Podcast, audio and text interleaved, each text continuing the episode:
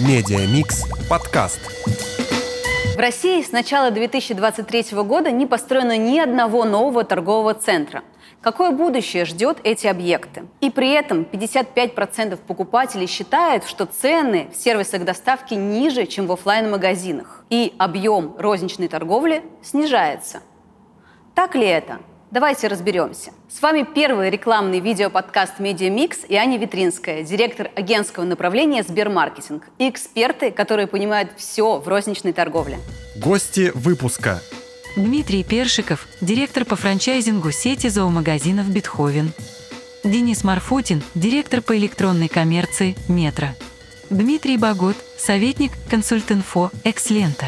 Тирана Копян, директор стратегического маркетинга «Рив Гош». Скажите, как дела-то? Как себя чувствует ритейл? Слушайте, в целом дела нормально. Все у нас, у нас эпоха перемен. Перемены продолжаются. Как началось со времена ковида, все шло, все менялось. Меняется все. Меняется поведение потребителя и меняется продуктовое предложение. Очень много поставщиков и продуктов ушли с рынка, с фудового.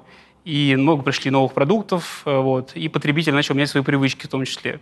И вот мы, как бедные ритейлеры, под это все пытаемся постоянно перестраиваться и найти свою нишу под солнцем. Объем розничной торговли, по последним данным, он снижается. Здесь нужно иметь в виду, что первый квартал в прошлом году имел очень высокую инфляцию, в районе 20%. И, соответственно, в этом году инфляция очень сильно потухает, и, естественно, из этого рынок чуть-чуть тормозит. В натуральных единицах, если говорить штуках, он тоже чуть-чуть притормаживается, потому что спрос меняется.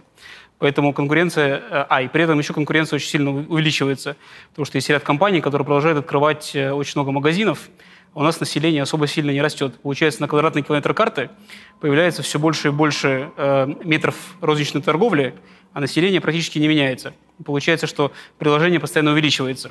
Плюс кошельки э, уменьшаются. Что мы делаем? Э, мы пытаемся идти за клиентом. Что это значит? Клиент, по, по сути, хочет две вещи. Первое – это экономить, второе – это удобство. Такие чуть э, полярные потребности. Поэтому мы со своей стороны очень сильно продолжаем онлайн-канал Э, продвигать доставку, э, с магазине заехать забрать и так далее. С одной стороны. С другой стороны, мы меняем приложение в магазине для того, чтобы оно было более подходящее под текущую конъюнктуру кошелька. Это значит э, большой выбор продуктов бюджетных, качественных продуктов, которые можно купить и не почувствовать, что кошелек испарился за один поход в магазин. Я могу сказать, что рынок действительно изменился.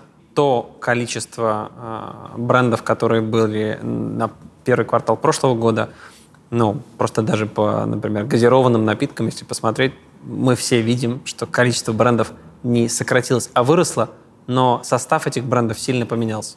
Очень любопытно, что примерно такая же ситуация была в 40-е и 50-е годы в Америке, когда э, в учебниках э, это называлось Cola Wars, когда очень много брендов, помимо Cola, Pepsi, э, там, Mountain Dew, Dr. Pepper и прочие, выходили каждый год, каждые полгода выходил новый бренд. У нас примерно было то же самое в России в 2022. Что это дало рынку?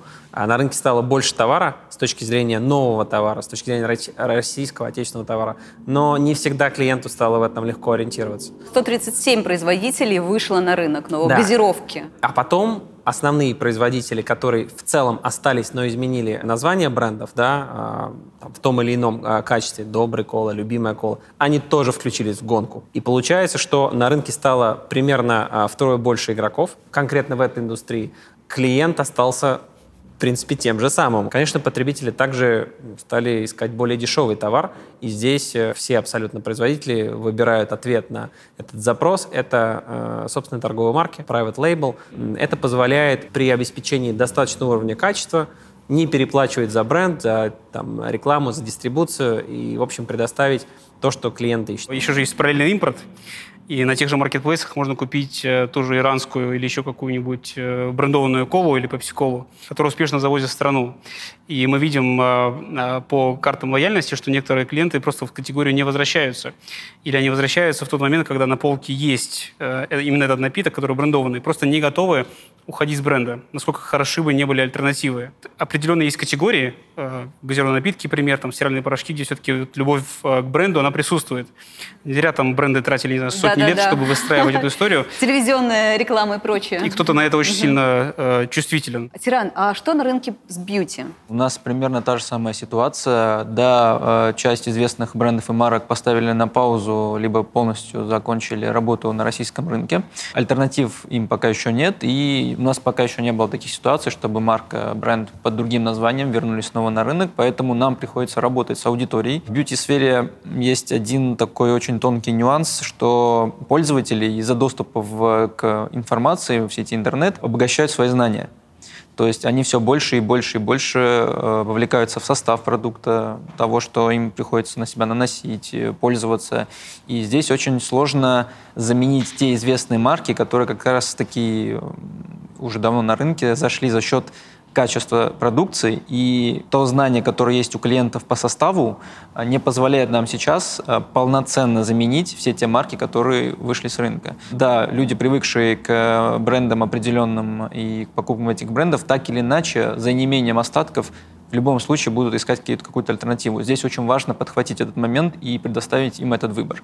А что касается локальных брендов? Все еще очень тяжело народ воспринимает э, косметику местного производства, и здесь нужно очень тонко поработать именно над э, узнаваемостью бренда в первую очередь и над э, качеством самого ну, бренда. Блогеры, инфлюенсеры, которые производят собственную косметику, на данный момент они имеют некую огласку того, что делают очень некачественную продукцию, и это очень сильно влияет тоже на отношение людей, отношение российской аудитории именно к продукции местного производства. Что важно, это постоянно работать с аудиторией, показывая свою экспертность. Если мы показываем, что мы отбираем товары и показываем у себя на полках только те товары, которые рекомендуем и за качество которых мы отвечаем, и делаем это на постоянной основе, пользователь начинает э, нам доверять. Дима, что с товарами для животных? Хочу заметить, что, наверное, мы все тут представляем ритейл, но у каждого немножко своя история. В общем, несколько трендов влияет на наш рынок. Самый первый тренд начался в 2019 году, с началом пандемии. Потребительское поведение изменилось. Очень много в этот момент возникло новых заводчиков, любителей животных. Во многих семьях появились кошки, собаки, потому что люди поняли, что во время пандемии в четырех стенах там, в общем, достаточно скучно и тоскливо. Вот. И, это И выходить из дома можно было, Да. как вы И- помните, и- и- только и с домашним еще- животным. Плюс еще были бонусы дополнительные. Вот. Поэтому это подстегнуло поведение. Плюс к этому был еще такой мейнстрим, да- достаточно давно уже сформировавшийся, на увеличение таких ответственных владельцев домашних животных, которые не кормят животное со стола, которые изучают породу, которые изучают корм, который подойдет к этой породе. Ну, в общем, там целая история, я не буду глубоко внедряться. Мы пережили пандемию, накачали мышцы, переформировали, переформатировали свой бизнес, очень сильно нарастили Яком. После этого в 22 году, в феврале, у нас прилетел еще один черный лебедь. И плюс у нас еще были свои нюансы, связанные с тем, что Россельхознадзор закрывал э, по разным причинам, но в основном это наличие следов ГМО, э, различные зарубежные заводы, которые поставляли корма премиум и супер премиум качества. И с этой категорией очень сложно, потому что в связи с закрытием э, зарубежных заводов э, сейчас наращиваются объемы производства внутри Российской Федерации. Я знаю, что много заводов строятся и открываются, и открытые заводы есть, которые уже начали поставлять продукцию. Но оказалось, что вот сухой корм для собак и для кошек достаточно высокотехнологичное изделие. Его- Особенно лечебные корма, его- насколько я его понимаю. да, очень вот? сложно произвести. Здесь ситуация опять такая очень подвижная, очень все меняется, очень большое предложение отечественных кормов, но, может быть, вот коллеги меня, не знаю, осудят, но мне кажется, чем-то это похоже на твердые сыры. Нам вроде с 2014 года говорили, что твердые сыры мы научимся и сами у себя делать, как бы, вот. Э, То же самое нам говорят, что и сухи- сухой корм для собак мы научимся премиум класса, не базовый, а премиум делать. Ну, вы еще не пробовали просто э, сыры, например, там, Эконива вот прекрасно Наверное, делает э, сыры наверное, Дюр есть. 12 лет. А, 12 месяцев. Очень хороший сыр, э, твердый, э, мне лично нравится. Много таких фермерских хозяйств. Надо найти просто свое. Согласен, это не там Пармиджана Риджана, но это уже на уровне лучше гораздо, чем то, что было в 2014 году. То есть можно что-то выбрать, и будет в целом неплохая Собака не тарелка. скажет, что ей не В понравилось. принципе, кстати. нет, нет, у кормов на самом деле есть очень важная характеристика поедаемость. Потому что решение о покупке принимает владелец, как бы, а уж потреблять, не потреблять, принимает другое существо. Но... С детским питанием то же самое. Да, да, да, да. Вот. И, наверное, я думаю, что мы тоже придем примерно к этой ситуации, что базовые линейки и, наверное, какие-то средние премиум мы научимся делать здесь, в Российской Федерации. Ну, что касается суперпремиума, каких-то нишевых историй, возможно, они так и останутся нишевыми, и мы будем испытывать какие-то сложности. Вот. Поэтому на все вызовы, мне кажется, надо отвечать только повышением интенсивности работы, прощупыванием новых инструментов, новых ниш, гипотез каких-то, ответов на эти гипотезы. Ну, потому что вести себя пассивно и реактивно уже не получается. Мы просто меняемся, это хорошо. Ничего в этом плохого нет, как бы, потому что ну, жить в застое тоже не очень интересно. Знаете, есть статистика, что с начала 2023 года не построено ни одного э, торгового центра. Что сейчас происходит вот с э, каменными магазинами, да, назовем это так? Э, расширяете ли вы свои сети? Или вы больше инвестируете в Яком, в маркетплейсы? Во-первых, мы расширяемся. Э, Вопрос, в каком формате э, мы расширяемся. Но здесь, наверное, пару комментариев. По поводу торговых центров э, случилось, опять же, два этих черных лебедя, чтобы уже не повторяться. И трафик в торговые центры, собственно, не восстановился. 22 год показал небольшой плюс с точки зрения трафика, но он не восстановился на тот уровень, где это было до ковидных времен. И это чувствуется на магазинах, которые находятся в этих торговых центрах. Вот, но при этом э, розница в камне еще существует, и все равно покупатель ходит в магазины, ходит в магазины у дома или не у дома, разные магазины, в зависимости, что, какую миссию нужно ему покрыть. Мы продолжаем э, работать, потому что все равно есть до сих пор города, э, районы, которые строятся, развиваются, и там нужна какая-то розница. Плюс э, никто не отменяет хорошую, добрую конкуренцию. Э, И, в принципе, ничего страшного остановиться возле конкурентов и конкурировать, если есть что предложить клиенту. У нас тоже, на самом деле, идет расширение в рознице. Мы открываем новые каменные магазины. Да, есть магазины, которые по тем или иным причинам закрываются, в том числе и связанные именно с трафиком. Но ковид нас приучил к тому, что э, народ начал активнее пользоваться онлайном. То есть э, начали активнее заказывать. Здесь единственное, что парфюмерию все-таки заказывать онлайн, э, не зная, как Ну да, пахнет. нужно э, знать, Да, да? нужно иметь какие-то каменные магазины, где клиент может прийти. Для девушек, ну, наша целевая аудитория, не секрет, что это в основном э, девушки, э, для них очень важно прийти в магазин не просто понюхать, не знаю, нанести там крем, а приятно провести время. Поэтому онлайн мы развиваем, мы в это очень вкладываемся. И вообще очень сильно надеемся, что мы придем к некой единости, омниканальности взаимодействия с клиентом, так как ковид нам показал, что очень важно уметь с клиентом э, коммуницировать даже в тех случаях, когда нет возможности с ним вот лично вот так вот пообщаться в каменных магазинах, и нужно с ним вот 360 э, работать. И что еще очень важно, постоянно проводить э, работу с клиентскими данными, то есть нужно обновлять и проводить э, глубинное интервью, качественный, количественный анализ и чувствовать, что с клиентом происходит здесь и То есть э, не действовать по инерции, скажем, что у нас было там год назад, два года назад, а что происходит там ежеквартально.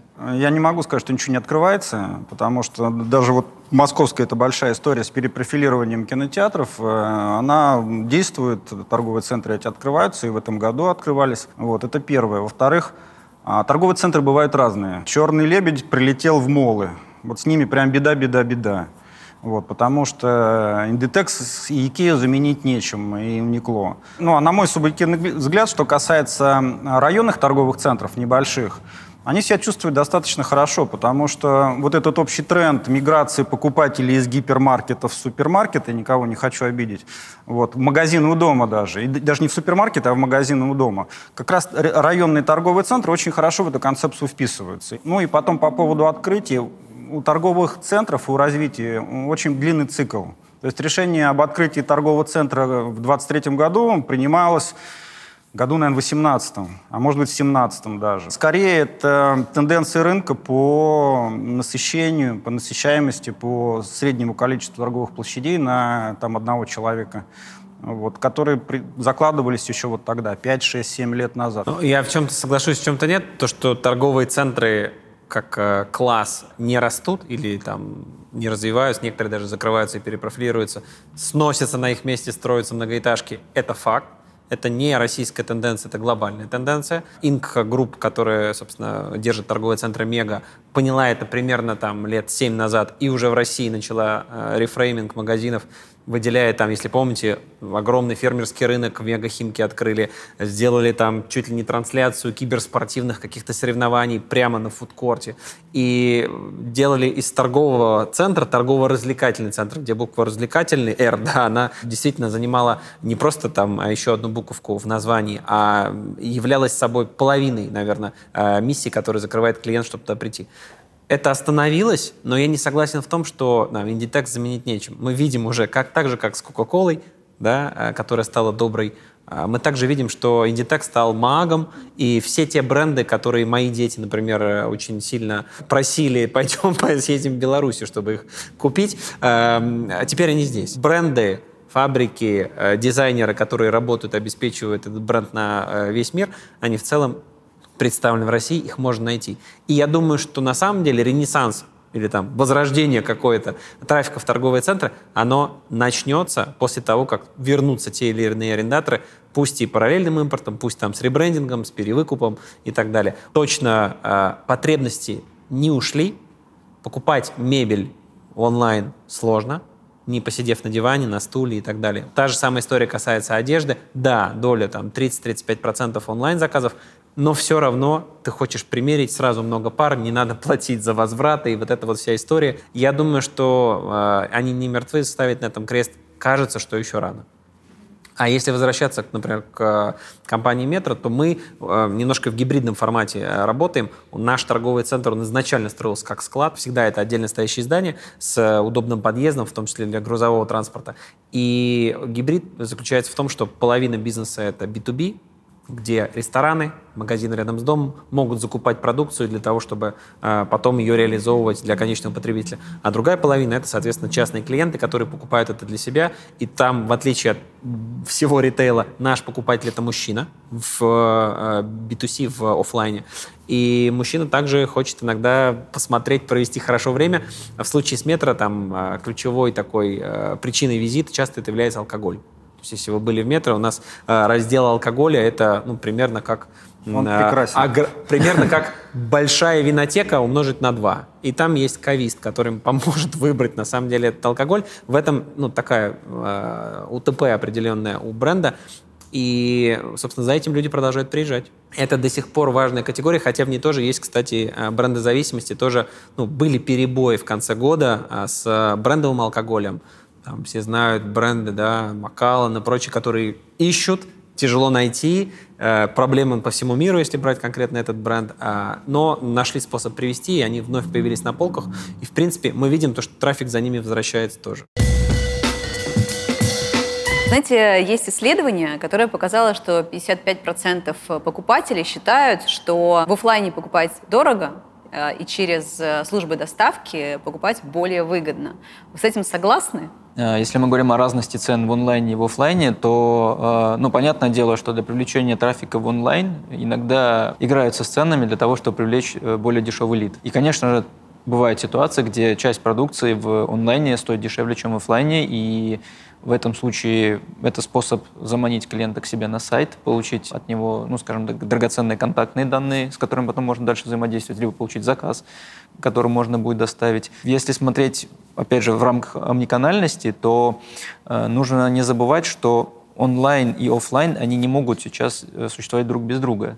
Клиент может прийти понюхать парфюмерию в офлайне, уйти заказать в онлайне, э, даже если это будет чуть дороже, чем если он дойдет до магазина э, в офлайне, потому что он, ну, телефон всегда рядом с собой, открыл, посмотрел, окей, там в онлайне даже чуть дороже, чем в офлайне, заказал, закинул, ему так проще, чем пешочком дойти до каменного магазина. Не сказал бы, что цены сильно отличаются и отличаются постоянно. То есть это какие-то временные акции, промо, которые проводят для того, чтобы поработать с трафиком. У нас, допустим, мы каналы по ценообразованию все синхронизировали. Розничные магазины, интернет-магазины, маркетплейсы, одно и схожее ценообразование происходит. Единственное, что у интернет-магазина есть свои специальные акции, типа «Черной пятницы». И, ну, у маркетплейсов у них тоже бывают там свои повышенные кэшбэки, что-то еще бывает. Но, в общем, сквоз, такое сквозное ценообразование, оно все равно у нас одинаковое.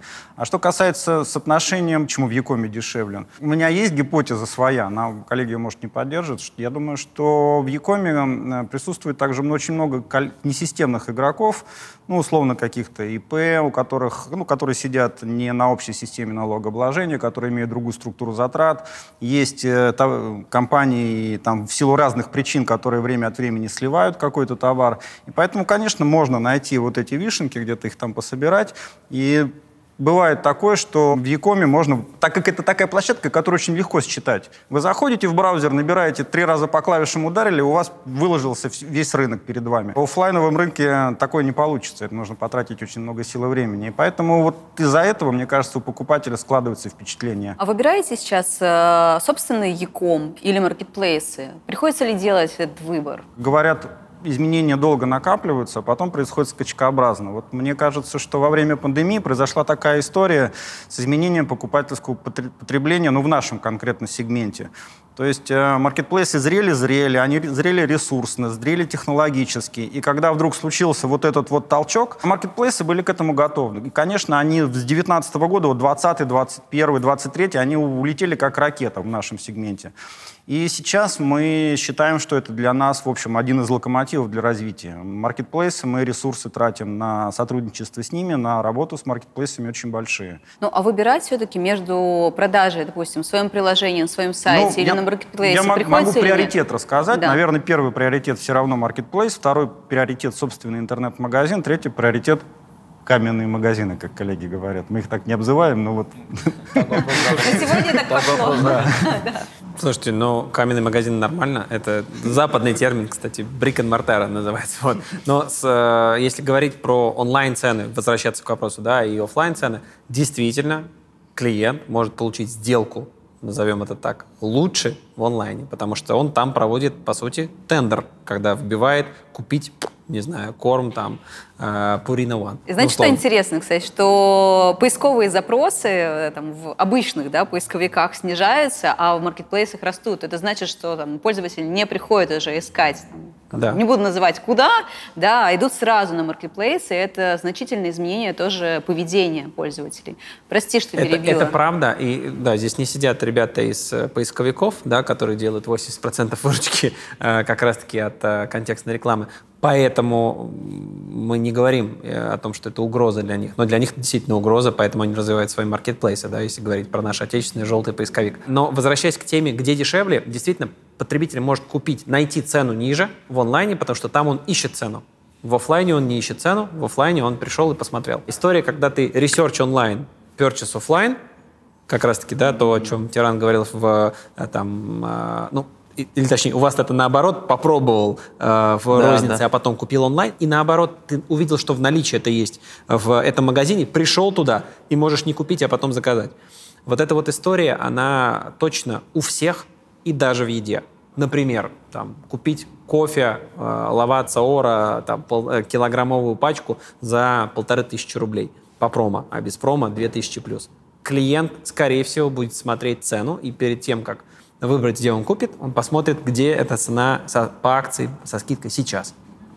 Но если говорить про глобальный тренд на экономию, он, в общем-то, вот здесь вот расцветает пышным цветом. Конечно. Конечно. Тут вопрос дальше. Дешевле ли купить онлайн или купить офлайн? Да нет, это просто инструмент для того, чтобы выбрать магазин. Я согласен с тем, что э, в среднем э, в онлайне, если говорить про сети, не про ИПшников и вот этих вот ребят, работающих в серу, ну, цены в принципе такие же. Часто идет субсидирование силами маркетплейсов под большие акции, где ну, силами маркетплейсов, либо совместно мерчант плюс маркетплейс, когда заставляют участвовать в тех или иных акциях. Многие в телеграм-каналах об этом, да, многие в телеграм-каналах об этом слышали. Вот, а, и там мерчанты сейчас э, грустная слеза скатилась вот, а, по их лицу. А, но, тем не менее, эти акции есть, но это субсидия. То есть это история накачанная искусственно, хорошо работающая и стимулирующая в моменте спрос. Может ли это всегда так работать? Ну, зависит. То есть э, зависит от индустрии, от маржинальности. Пока сейчас идет инвестиция, пока большинство маркетплейсов работают по инвестиционной модели, они не генерируют прибыль, они растят GMV, оборот. Да, это работает круто, действительно, в моменте это хорошо. Как только начинаются какие-то истории, когда начинают читать деньги, тут становится уже тяжеловато. Потому что по смыслу продукт с доставкой всегда будет стоить дороже, чем прийти в каменный магазин и самому его оттуда забрать. Либо самому собрать тележку, если мы говорим про э, продуктовый магазин. Больше кост, выше составляющая сервисная. Конечно, потому что условно, э, если вы там, следите за рынком э, курьерских услуг в Москве, то в целом этот рынок перегрет. Можно сказать, что курьер, который получает там 120 э, тысяч рублей, на, работая на собственном транспорте, ну, в целом это человек уже среднего класса. А это реальные зарплаты, например, сборщиков и курьеров в продуктовых сетях. Значит, один заказ, который стоит собрать и довести там, от 350 до 500 рублей, ну, в целом, эту стоимость кто-то за нее должен заплатить. Сегодня она субсидируется ритейлом и агрегаторами. И клиент не чувствует это. Клиенту зачастую сейчас доставка бесплатна. Но этот кост существует, зарплату сборщику и курьеру платят. Рано или поздно эта история, она э, должна будет лечь в том числе и на а, плечи покупателя. А в этом случае история, когда в онлайне купить дешевле, чем в офлайне, ну, она прекратится. Она будет как минимум такая же, в перспективе еще и платная. И это то, к чему привык Запад. Пока в России люди не привыкли, они избалованы э, бесплатной доставкой. Сервис классный, доставка бесплатная, можно заказать вот в такой слот 15 минут. Супер. В Европе вы такого не найдете нигде абсолютно. И эта история, мы же ну, тоже глобальная компания, мы смотрим, как в других рынках развивается e-com. Это супер сервис, мы просто пока не понимаем, что у нас есть, и пока его не ценим. Но по факту в Европе сейчас волна, допустим, сокращений в фудовых сервисах, там, Gorillas, да. Почему? Потому что экономику сводить достаточно тяжело. И стоимость лейбора растет, э, курьеры просят все больше и больше, конкуренция. Э, получается, что клиент рано или поздно это почувствует, и рано или поздно станет не так уж дешево покупать онлайн, и все люди поймут, что за это надо платить. Это стоит денег. Если посмотреть э, по опросам клиентов, почему покупают онлайн, все, все, до сих пор первая причина – это не цена, а это экономия времени. Это до сих пор так. Вот. Но при этом правильно сказали, что почти все, кто в онлайне, там больше 60%, так или иначе э, либо сверяют цены, либо понимают, что в онлайне дешевле. Э, кроме того, что идет э, вот этот демпинг цен в виде дешевых цен, купонов, бесплатной доставки и всего остального, в онлайне очень легко отобрать дешевый товар. Вот на полке, условно говоря, найти самый дешевый товар сложнее, чем в онлайне сделать фильтр от там, не знаю, самой большой скидки или там, от самой низкой цены, ты сразу можешь себе подобрать корзи, в корзине, посмотреть, где высокий рейтинг. Там отличие, кстати, на рубль все равно дает существенное... Абс- абсолютно верно. И ты уже. Как бы, и ты сразу же, кроме того, что ты можешь сравнить цены на тот же самый товар, ты еще можешь подобрать себе корзину из каких-то аналогов, которые будут подешевле и будут иметь хороший рейтинг. И это очень сильно влияет на perception, на восприятие того, что в онлайне дешево. Э, рынок онлайна до сих пор э, нерациональный полностью, потому что инвесторы или ритейлеры платят э, слишком много денег для того, чтобы привлекать покупателя. При этом э, мы увидели громадное охлаждение с начала э, апреля прошлого года. Если в прошлом году рынок онлайн рос 100% плюс в год, то сейчас рынок онлайн растет 20% в год. А ключевая причина, почему так произошло, потому что инвесторы перестали перегревать этот рынок. И это ведет к тому, что у тебя, по сути, цены, доставки, все вот эти вот условия, они начинают приходить в какую-то норму, для того, чтобы все в этой экосистеме, инвесторы, ритейлеры, агрегаторы, все остальные, как-то зарабатывали деньги. Потому что это вот история, когда раньше компании наращивали GMV и продавались по э, мультипликатору GMV с очень отрицательной ебедой, эта история закончилась. С моей точки зрения, рынок оздоровляется. Он еще не полностью оздоровился. Мы до сих пор видим очень много нерационального поведения, где э, купоны, не знаю, там, за заказ не знаю, на полторы тысячи рублей дают купон на 800 рублей, на 900 рублей если посчитать экономику, ну, понятно, что она дико отрицательная. Но при этом клиент счастливый, потому что он получил сделку в своей жизни. Вот. Поэтому, с моей точки зрения, эта история будет потихоньку выравниваться, потому что, скажем так, есть до сих пор пару игроков на рынке, у которого э, карманы более резиновые, чем у других, и могут себе позволить э, длительный период времени инвестировать э, в построение большой клиентской базы. Но, наверное, рано или поздно менеджмент начнет задавать вопрос, а почему так происходит? Собственно, какой актив мы для себя строим? Зачем нам это все делать? И начнется следующий этап рационализации этого рынка. Поэтому, ну, мне кажется, это неизбежно. Да. Ну, э, кстати, если посмотреть на Amazon, отчетность публичная, он зарабатывает не на онлайн-продаже. Да? Amazon веб-сервисы, как раз та самая монетизация маркетплейсов, о которой мы говорили, там система управления логистикой, которую он продает как сервис, по сути. Тут уже становится вопрос, окей, а может быть это просто такой кэш-машина, которая генерит оборот, но ты зарабатываешь на сайт-сервисах. да. Да, но при этом у них, э, условно говоря, и беда, не минус 20, не минус 30, как у некоторых онлайн-игроков на нашем рынке. Но 20 лет было отрицательно. Да-да-да, но э, рынок был другой. Инвесторы были готовы платить э, за м- мультипликаторы продаж, а не мультипликаторы и беды. Сейчас рынок очень сильно поменялся, поэтому, я думаю, поведение игроков и всех остальных тоже будет, будет меняться. Это неизбежно. Думаю, да. Можно к маркетплейсам на самом деле еще вернуться. Вот насчет экономии времени я абсолютно согласен. А, Возможности, которые дает сейчас маркетплейс, и не все ритейлеры сейчас могут в онлайне себе позволить давать, это в том числе логистика. Ну, То есть я могу заказать на определенных маркетплейсах, которые привезут товар мне буквально в тот же день, либо на следующий день. Я смогу в любое удобное для себя время прийти забрать, а не ждать курьера там. То есть я на маркетплейсах могу заказать не только вот то, что предоставляет тот или иной ритейлер, но и накидать себе в корзину разного формата товара и приехать забрать все разом. Это и одежда, и еда, и косметика в том числе, и много-много-много другое. Поэтому, да, вопрос экономии времени пользователя, э, вопрос э, цены, ко- которую он может купить. Ведь на маркетплейсах он может сопоставить несколько поставщиков, поставляющих один и тот же товар. Ну, Ну, не считаете ли вы, что это угроза является для ритейла, а Угроза. не возможностью? Потому что если там ИП приходит и там на рубль Это угроза, дешевле, Да, как коллега сказал, что у них там э, в связи со своими там, налоговыми возможностями, у них э, возможность ценообразования совсем иная. Но если смотреть именно с точки зрения поставщика, на маркетплейсах есть некоторые ограничения, которые э, не касаются тебя в рамках твоего интернет-магазина. Ты можешь э, у себя на интернет-магазине проводить те промо, которые ты хочешь, но в маркетплейсах ты так или иначе будешь ограничен. Плюс не будем забывать про комиссию, которую нужно так или иначе платить, а это считывается с маржи, которую ты получаешь на продаже. Поэтому, да, угрозы в этом во всем есть, но время покажет. И Посмотрим. Я согласен, что это скорее больше угроза, чем возможность в целом. При этом, если пообщаться с поставщиками, э, производителями, то мало кто зарабатывает денег на маркетплейсах. Экономика у кого в районе нуля, у кого даже э, отрицательная. Мы импортируем достаточно большое количество нон-фуда, э, собственно, производим сами продукт, дизайн, производим за границей и приводим сюда.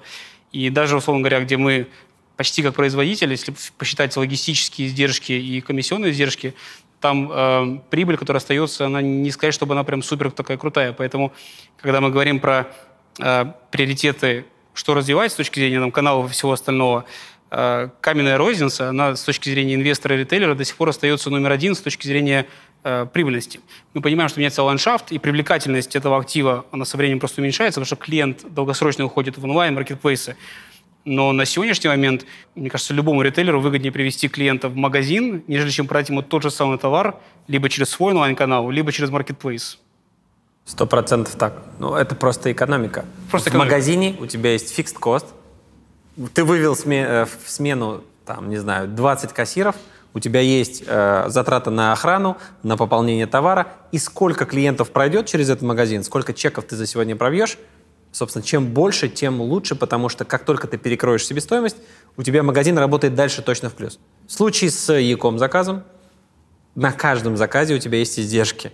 И у тебя нет вот этого fix-cost а, эффекта масштаба, который позволяет, э, работая с увеличением объема, перекрывать там fix-cost и выходить в плюс. У тебя издержки на каждом конкретном То заказе. Пропорция, пропорция просто обратная между fix Да, и variable. сборка и доставка, основные затраты, которые есть у онлайн-заказа, они переменные, они привязаны к каждому заказу. Поэтому если у тебя в целом экономика отрицательна на одном заказе, если ты сделаешь 100 таких заказов, у тебя будет э, минус 5% умножить на 100. И тут получается, что, ну, понятно, э, какой-то эффект масштаба есть, потому что один сборщик соберет не 5 заказов, а 10 заказов, он лучше утилизируется. Но если он в целом неплохо утилизирован, то тебе придется набрать еще одного сборщика и тоже заплатить ему зарплату. Поэтому м, эта история, она тяжело масштабируется, и здесь, ну, в долгую всегда кэш and carry, да, или там brick and mortar всегда будут дешевле, эффективнее и выгоднее, и люди, на мой взгляд, не перестанут в них ходить. Сократится доля, часть перетечет, но такой формат не уйдет. Просто потому что есть люди, которым это нравится, ходить по полкам, посмотрел, побродил, что-нибудь выбрал вкусненькое. Это формат времяпрепровождения, и это ну, кайф определенный. То есть человек переключается, ему нравится вознаградить себя за то, что он тяжело работает покупкой чего-нибудь вкусного. Ну, то есть это тяжело заменить онлайн. Онлайн все-таки это такая более рутинная история. Тебе надо как можно быстрее. У нас есть показатель click to it. То есть это время с того момента, как клиент нажал на кнопку э, и до того момента, как он получил заказ в двери. То есть это более рутинная история, там она лишена эмоций. Я думаю, здесь просто вопрос пропорции. Какая доля онлайна будет из всего этого рынка? Адепты онлайна, адепты маркетплейсов и Не, не, здесь, здесь, здесь, мне кажется, здесь как бы спрос и предложение очень взаимосвязанные вещи, потому что, условно говоря, если будет очень много инвесторов, которые будут готовы спонсировать историю с онлайном и давать э, промокоды, дешевые цены и всего остального, естественно, доля онлайна будет супер перегрета, и люди будут переходить из офлайна в онлайн, даже если им нравится прийти, понюхать, посмотреть, и если тебе тупо дешевле на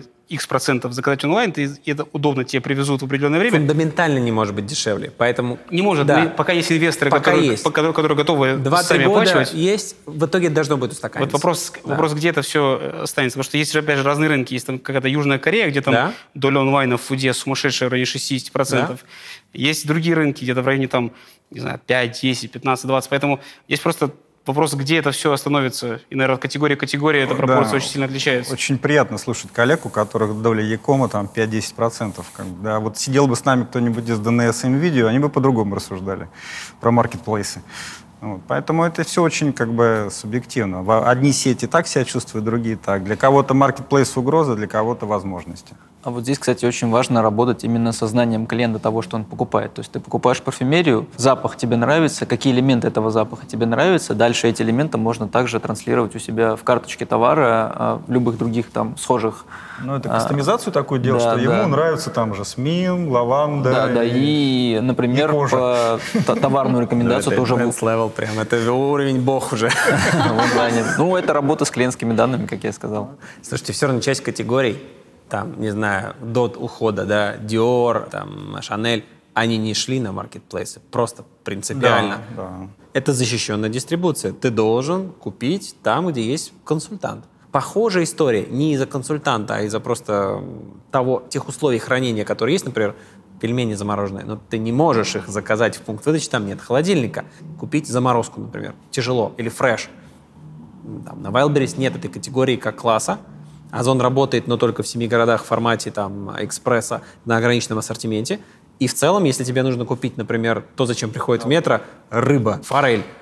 Люди любят эту форель. Где ее взять? Ты не сможешь ее заказать на маркетплейсе, и тогда они приходят как раз-таки в магазины, отвечая на вопрос. Но Marketplace- Сбермаркет может привести, кстати. да. Из а- метро. но- Да, но отвечая на вопрос магазин, э, онлайн-магазин э, сети или маркетплейс, вот эти категории защищенные, они позволяют как, как раз Бетховену, Ривгош, Ленте, Метро работать с теми категориями, которые по-другому не купишь. У меня есть последний вопрос по поводу тренда на экономию. Как вы с этим работаете? Делаете ли что-то? В чем, в чем заключается эта история? Значит, э, несколько движений. Во-первых, э, изменение ассортимента. Так как, э, по сути, кошельки не поменялись, все подорожало, потому что случилась сумасшедшая инфляция. Кстати, по двум причинам. Подорожали цены, и очень много промо отменились. Из-за этого тот же самый там, стиральный порошок начал стоить намного дороже, чем он стоил два года тому назад. При этом бюджет на стирку сильно не поменялся. Соответственно, наши действия – это добавление на полку ассортимента, которое позволит покупателю сделать, э, условно говоря, стирку за те же рубли, которые он готов был платить там год-два тому назад. Вот. Из-за этого очень сильно меняется ассортимент на полке. Это вот история номер один. Вторая история, э, в зависимости от формата, в целом э, переключение таких промо, которые появляются редко, в более постоянный механизм, чтобы всегда был вариант найти что-то на промо. Более такие постоянный, постоянный механизм промо. Вот. Дальше запустили э, гарантию низких цен. Если где-то находит э, покупатель что-то дороже у нас, мы, собственно, возвращаем эти деньги. Вот. И большой фокус на коммуникацию. Как раз на цены, цены, цены, цены. Вот. И, собственно, через, через это даем возможность э, экономить. Ну, плюс там в программе лояльности есть куча бонусов и много-много разного всего, чтобы построить какие-то долгосрочные отношения с клиентом, нежели чем просто экономия здесь и сейчас. Нет, ну развитая CRM, она никому не мешала, вот, и программа, программа лояльности. Я думаю, что Мы еще очень много тратим сил и времени на работу с собственными торговыми марками, причем в нашей ситуации собственная торговая марка это не является товар первой цены. Причем покупатель, он не то чтобы стал беднее, я, мы к нему так не относимся, мне кажется, просто мы все зреем, как рынок в общем целом, и покупатели такие же зрелые, они более осознанно принимают решения о покупке, они более рациональные становятся. Такому рациональному потребителю, конечно, нужно искать такой максимально стараться кастомизированный подход. Это все недешево, это дор- дорого. В общем, все эти системы, они непростые, управлять ими нелегко, но я думаю, что вот в этом как бы тоже залог успеха. Я говорил и еще расскажу про, собственно, торговые марки. Это, наверное, тренд такой, один из э, топовых. Если, если вы не открываете дискаунтер с э, кормами, то вам точно нужны торговые марки. Это, собственно, то, что Да, вы да, да, делаете, всё то, что так. делает Метро, например. Если говорить про там, нашу архитектуру э, собственных торговых марок, у нас есть товар первой цены, это торговая марка Ара, где ты купишь точно самый дешевый товар для того клиента, который пришел за экономией. Есть как раз-таки справедливая цена и э, хорошее качество, в том числе э, собственный импорт. Это метрошеф, да, это та продукция, которая используется для ресторанов, для кафе, э, там очень много и мишленских ресторанов покупают. Это история, где без наценки за бренд ты можешь купить плюс большая упаковка. Есть история, которые э, для чая, кофе, они ушли с рынка, нужно совместимые капсулы, мы привезли э, там, э, из Европы историю, которая э, под брендом Риоба э, может э, продаваться и востребована. Эта история с торговыми марками позволяет ответить на запрос потребителя, как мне сэкономить деньги. А вторая часть аудитории, которая не просто я хочу купить за те же деньги, то же самое, а вторая часть аудитории, она, в принципе, созрела до другого. Они ну, волей случая или просто эволюционируя, стали промо-хантерами, вишенка с торта, да, черри-пикер — это прям трансляция прямая, а- английская калька. Людей, которые ищут, и для них это охота за скидками. Они чувствуют себя, мы проводили глубинное интервью, они чувствуют себя удовлетворенными, если они попали на акцию. Они прям классно, я вот хорошая домохозяйка, я сделала самую классную сделку, я купила все, все, все семье там за 10 тысяч рублей, сэкономила 5 тысяч. Я молодец. За это куплю себе еще что-нибудь. Вот. 5 То тысяч. есть, э, И эта история, она психологическая, и для этих людей как раз-таки работают механики, купоны, промокоды, у каждого свои, и гарантия низкой цены в том числе. Но истории вот эти вот э, проммеханик, они, конечно, нацелены вот на такую аудиторию, потому что базовый клиент, который пришел и хочет купить, не знаю, сыр э, полумягкий, да, условно, ламбер за 800 рублей, если он не находит этого на полке, он, он сейчас не покупает это здесь, ищет это в другом магазине, потом к тебе не приходит. То есть ты ему должен что-то дать. Если это не такая брендозависимая категория, как сыр, то это вполне может быть, собственно, торговая марка. медийный ландшафт поменялся, вот эти вот э, мультимиллиардные э, бюджеты на медиапродвижение брендов, которые было в э, последние годы со стороны брендов, оно ушло, этого больше не будет. И это очень э, готовит почву для того, чтобы создавать э, свои честно-торговые марки. Э, Потому что конкуренция со стороны какого-то раскрученного бренда, ее стало просто, просто меньше. Кстати, вторая еще история, то, что вот э, связано с этим, это история с э, неким патриотизмом. В каких-то географиях, там Кубань, например, где очень гордятся своими брендами, мы видим, что сейчас в разных регионах это очень сильно возрождается. И поэтому не только частные торговые марки в виде каких-то федеральных историй на всю сеть, а именно вот какие-то вокальные бренды, которые вот с гордостью с конкретного региона сейчас тоже, кстати, очень сильно в тренде. Кстати, история с локальными героями, она действительно работает. И мы действительно тоже это видим.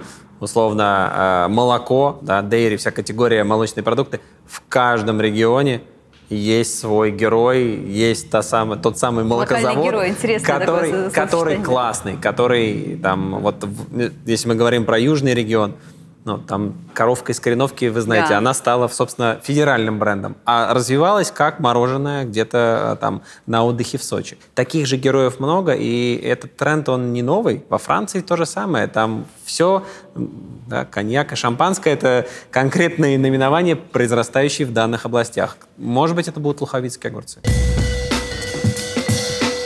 Ну что, а сейчас Блиц. Э, Я буду зачитывать вопрос. Возможно, вы будете знать ответ. Первый вопрос. Как назывались в России распространенные в 17-19 веках крытые галереи про образы современных торговых центров? Манеж? Ряды. Ряды какие? Калашный? Торговые. Торговые, торговые ряды. Да, торговые ряды. В каком состоянии не советуют ходить в супермаркет, чтобы не накупить лишнего? Голодный. Точно, я все время так делаю. Следующий вопрос. Э, Самый большой торговый центр в мире? Dubai Mall. Dubai Mall, да. А, Площадь более миллиона квадратных метров, 1200 магазинов, каток олимпийских размеров и крупнейший в мире крытый океанариум, вошедший в Книгу рекордов Гиннесса. И очень большие очереди. Без шуток, на майских праздниках просто оттуда вернулся, там люди стоят наши в очередях в этих. Наши? Да. Следующий вопрос. Чего никогда не бывает в крупных торговых центрах? Тишины. Подсказки. Подсказки. Тишины, тишины точно. А, но нет. А Подсказка Часов? как в казино. Часов и... Окон? Окон, да, часов и окон. Чтобы не торопить покупателей. Это чувство дезориентации известно как перенос Грюна по имени создателя оригинального торгового центра в США. Какие две магические цифры значительно увеличивают продажу любых товаров при почти той же их стоимости? 99. 99, да. Спасибо.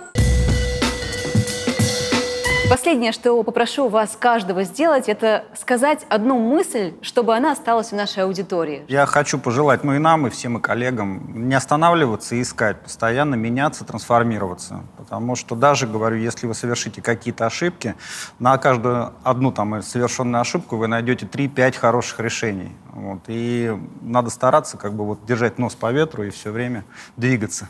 Будьте клиентоориентированными, на самом деле. Не забывайте про клиентов. Это не просто разговор в воздух. а Вот мы клиентоориентированы ровно до тех пор, пока не образуется кассовый разрыв. Продолжайте быть клиентоориентированным, слушайте, слышите вашего клиента. Это очень важно, потому что лучше, чем клиент, вам никто не подскажет, что ему нужно. Обязательно продолжайте работать с изучением данных, которые дает клиент. То есть вот этот, вот, я говорю, количественный и качественный анализ, который мы постоянно проводим, его нужно продолжать делать для того, чтобы в таких ситуациях, как ковид, либо другие, не так сильно э, вызывали в нас шок и неподготовленность, э, как могли бы. Вот. Клиент-ориентированность в первую очередь. Эксперименты. Никто не знает, что будет завтра. Мир меняется, покупатель меняется, ландшафт меняется, поэтому э, точно знать все ответы наперед невозможно. И верить в то, что старые устоявшие бизнес-модели будут работать завтра, тоже невозможно. Единственный способ – это экспериментировать, экспериментировать, еще раз экспериментировать. Я, наверное, подытожу, что мы обсуждали. Первая история — это инвестируйте в онлайн, и это история, которая растет, и она точно в ближайшие 2-3 года будет расти. Второе — это делайте STM и думайте, как дифференцироваться, чтобы предложить клиенту собствен, под собственным брендом, либо под фантазийным новым брендом то, что ему нужно за честную цену. И третье, не снижайте качество, потому что это такой соблазн, который сейчас есть у многих. Не надо снижать э, стандарт качества как обслуживания, так и продуктов и ассортимента. Это, наверное, одна из таких больших ошибок, которые некоторые сети э, могут сделать, э, некоторый ритейл может сделать, ограничив либо дорогие бренды, либо, в принципе, сделав э, под той же упаковкой что-то дешевле. Спасибо, что смотрели Медиамикс. Подписывайтесь на нас. Сегодня мы говорили про ритейл, про потребительское поведение, про СТМ и много всего другого. До скорых встреч!